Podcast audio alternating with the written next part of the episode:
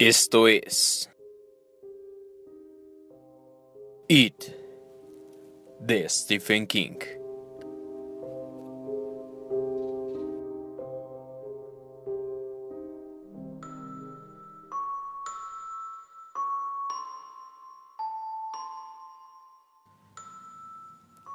Cinco.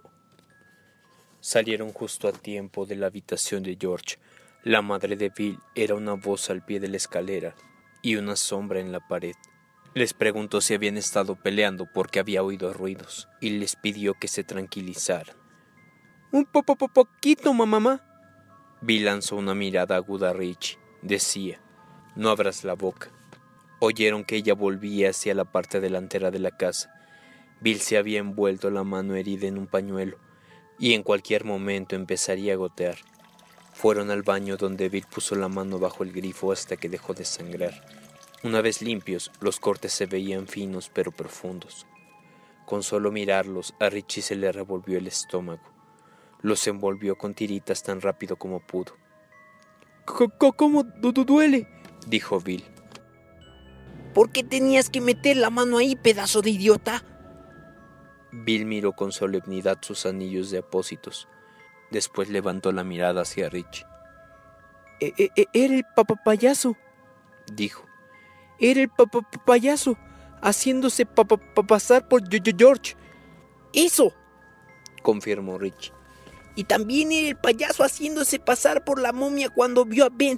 Y el payaso haciéndose pasar por Bajamundo cuando lo vio Eddie. El leproso. Eso. ¿Pero es realmente un payaso? Es un monstruo, repuso Richie secamente alguna clase de monstruo que tenemos aquí mismo en Derry y está matando a los chicos. 6.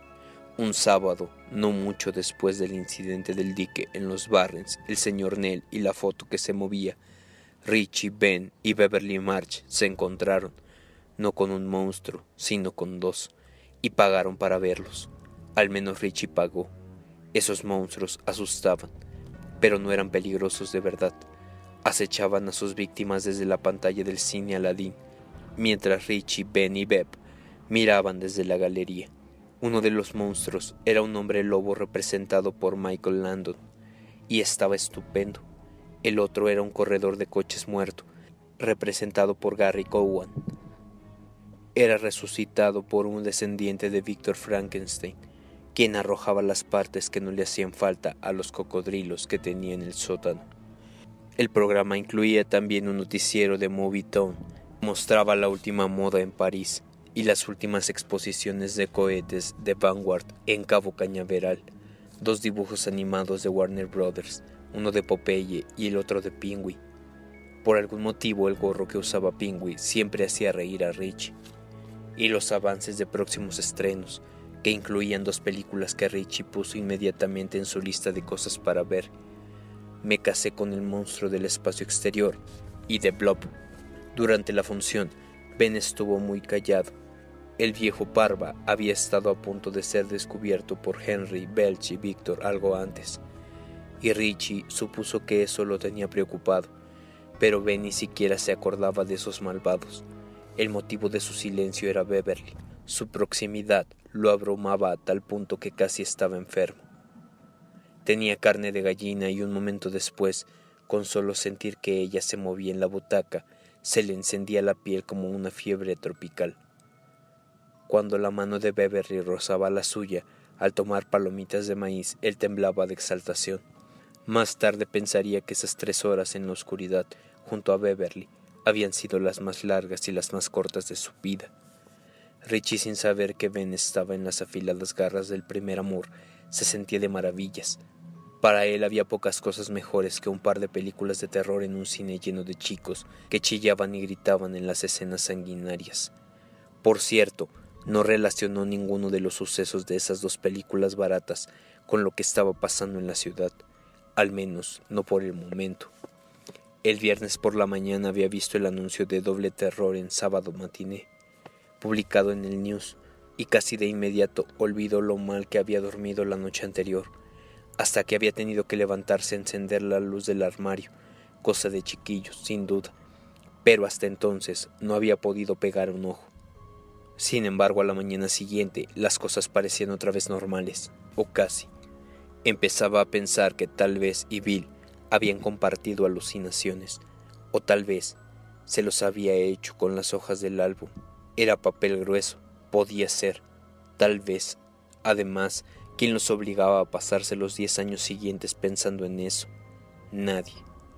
Por lo tanto, tras una experiencia que habría puesto a cualquier adulto a la búsqueda del psiquiatra más cercano, Richie Tossier se levantó, desayunó con tortitas, vio el anuncio de las películas de terror, revisó sus fondos y descubrió que estaban un poco escasos. Tal vez inexistente sería la palabra más adecuada, y empezó a fastidiar a su padre pidiéndole tareas para hacer. El padre, que había bajado a la cocina con la bata de dentista ya puesta, dejó el suplemento de deportes y se sirvió la segunda taza de café. Era un hombre de aspecto agradable, facciones delgadas, llevaba gafas con montura de acero, estaba quedándose calvo por atrás y moriría de cáncer de laringe en 1973. Miró el aviso que Richie señalaba. ¿Películas de terror? dijo Wentworth Tossier. Sí, confirmó Richie sonriente. ¿Y crees que no puedes perdértelas? Sí.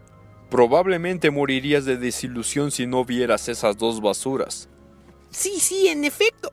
Estoy seguro. Richie cayó de la silla al suelo apretándose el cuello con la lengua afuera.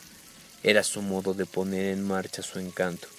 Oh, Dios, Richie, ¿por qué no dejas de hacer eso?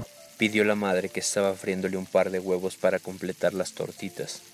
Vaya, Richie, dijo el padre mientras el chico volvía a su silla. El lunes te di tu asignación y hoy viernes necesitas más dinero. Bueno, ¿qué ha sido de tu asignación? Richie adoptó la voz de Toodles, el mayordomo inglés. Vaya, la gasté. ¿Qué te parece, jefe? Fue mi contribución al esfuerzo de guerra. Todos debemos combatir a los sanguinarios unos, cada uno a su modo, ¿no? ¡Qué terrible, eh, Wood! ¡Qué cosa espantosa, Wood, Wood! ¡Qué cosa!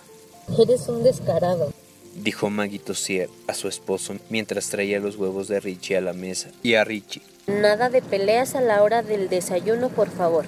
Oh, mamá, dijo Richie. Por fuera suplicaba, por dentro se sentía jubiloso. Conocía a sus padres y estaba seguro de conseguir lo que buscaba. Trabajo, que hacer y permiso para ir a la función del sábado. Went se inclinó hacia Richie con una amplia sonrisa. Creo que te tengo exactamente donde quería, dijo. ¿De veras, papi? Richie también sonrió, algo intranquilo. Oh, sí. ¿Te has fijado en nuestro césped? Por cierto que sí, jefe, respondió Richie tratando otra vez de convertirse en Toodles. Un poco desastrado, ¿eh, Wood? Wood, Wood, concordó el padre. Y tú, Richie, te encargarás de remediar ese estado. ¿Yo? Tú, tú lo cortarás, Richie. Sí, papá, por supuesto, dijo Richie. Pero una sospecha terrible acababa de florecer en su mente. Tal vez su padre no se refería solo al césped del frente. La sonrisa de Wentworth Tossier se ensanchó hasta convertirse en la mueca sanguinaria de un tiburón. Todo, el del frente, el de atrás y el de los lados. Cuando termines te daré dos pavos. No entiendo, papá, dijo Richie, pero temía entender. Dos dólares. ¿Dos dólares por todo el césped? exclamó Richie ofendido. Pero si es el más grande de la manzana. ¡Caramba, papá! Gwen suspiró y volvió a tomar el periódico. Richie leyó el titular de primera plana. Nuevos temores por la desaparición de un niño. Pensó por un instante en el extraño álbum de George Denbrough. Pero eso había sido una alucinación. Seguramente. Y de cualquier modo, eso había sido ayer y hoy era hoy. Supongo que no tienes tantas ganas de ver esas películas. Después de todo, dijo Gwen desde atrás del periódico. Un momento después sus ojos aparecieron por arriba, estudiando a Richie con un aire bastante presumido, estudiándolo como el jugador que tiene cuatro cartas de un mismo palo estudia a su adversario por sobre el abanico de cartas. Cuando se lo encargas a los mellizos Clark les das dos dólares a cada uno. Eso es cierto, admitió Went. Pero ellos no quieren ir mañana al cine. De lo contrario, han de tener fondos suficientes porque últimamente no han venido a verificar el estado del césped que rodea nuestra casa. Tú por el contrario deseas ir y careces de los fondos necesarios. Esa presión que sientes en la cintura puede deberse a los cinco panqueques y a los dos huevos de tu desayuno, Richie. O a que te tengo agarrado. Wood Wood. Los ojos de Went volvieron a perderse tras el periódico. ¡Me está extorsionando! Dijo Richie a su madre, que solo tomaba una tostada. Estaba tratando otra vez de perder unos kilos. Eso es extorsión. Espero que te des cuenta. Sí, querido, me doy cuenta. Tienes huevo en el mentón, dijo su madre. Richie se limpió. Tres dólares. ¿Y tengo todo listo cuando vuelvas a casa esta noche? preguntó al periódico. Los ojos de su padre volvieron a aparecer brevemente. Dos con cincuenta. Oh, vaya. suspiró Richie. Eres peor que Rico MacPato. Es mi ídolo, dijo Gwen tras el periódico. Decídete, Richie, quiero leer este comentario de boxeo. Hecho, dijo Richie y volvió a suspirar. Cuando los padres lo tenían a uno pillado, sabían muy bien cómo apretar. Mientras cortaba el césped, practicó sus voces. 7. Terminó el frente, la parte trasera y los lados a las 3 de la tarde del viernes y comenzó el sábado con dos dólares y cincuenta centavos en los bolsillos de su vaquero. Casi una fortuna. Llamó a Bill, pero Bill le dijo que tenía que ir a Bangor para su terapia. Richie le dio su pésame y agregó con su mejor voz de Bill el tartaj. Da, da, da, dales con todo, todo, gran Bill. Vete al cuerno, Totosier dijo Bill y cortó. A continuación Richie llamó a Eddie Casbrack, pero lo encontró más deprimido que a Bill. La madre había comprado un billete de autobús. Irían a visitar a las tías de Eddie que vivían en Haven, en Bangor y en Hampden, respectivamente. Las tres eran gordas como la señora Casbrack, y las tres solteras. Las tres van a pellizcarme la mejilla y dirán cuánto he crecido. Se quejó Eddie. Eso es porque saben que eres encantador, Eds, como yo. Desde la primera vez que te vi me di cuenta de que eras un niño muy encantador. A veces eres un plomo, Richie. Entre colegas nos conocemos, Eds, y tú eres el mejor de nosotros. ¿Irás a los Barrens la semana que viene? Supongo que sí. Si ustedes también van, ¿quieren que juguemos a los pistoleros? Puede ser, pero Gran Bill y yo tenemos algo que contarles. En realidad creo que le corresponde contarlo a Bill. Hasta pronto, que te diviertas con tus tías. Muy gracioso. Su tercera llamada fue a Stan el galán, pero Stan había caído en desgracia con sus padres por romper la ventana mientras jugaba. También tenía que pasarse el fin de semana haciendo tareas en casa y probablemente también el fin de semana siguiente. Richie preguntó a Stan si iría a los Barrens en la semana siguiente. Stan dijo que sí siempre que su padre no decidiera dejarlo castigado. Venga, tan solo fue una ventana, dijo Richie. Sí, pero grande, replicó Stan antes de colgar. Richie se acordó de Ben Hanscom. Buscó la guía y halló a una tal Arlene Hanscom. Era el único nombre de mujer entre los cuatro Hanscom anotados, de modo que Richie se arriesgó a llamar. Me gustaría ir, pero ya me gasté la asignación, dijo Ben. Lo dijo como si le avergonzara admitirlo. En realidad se había gastado todo en golosinas, pastas, refrescos y bocadillos. Richie, que tenía dinero y a quien no le gustaba ir solo al cine, propuso. Yo pago las entradas. ¿Puedes devolvérmelo después? Sí, ¿de veras? Seguro, exclamó Richie. ¿Por qué no? De acuerdo, aceptó Ben feliz. Oh, será grandioso. Dos películas de terror. Una es de hombres lobo. ¡Wow! Me encantan las películas de hombres lobo. Bueno, no te vayas a mojar los pantalones. Ben se echó a reír. Nos encontraremos delante del Aladín, ¿te parece? Sí, de acuerdo. Richie colgó y se quedó mirando el teléfono.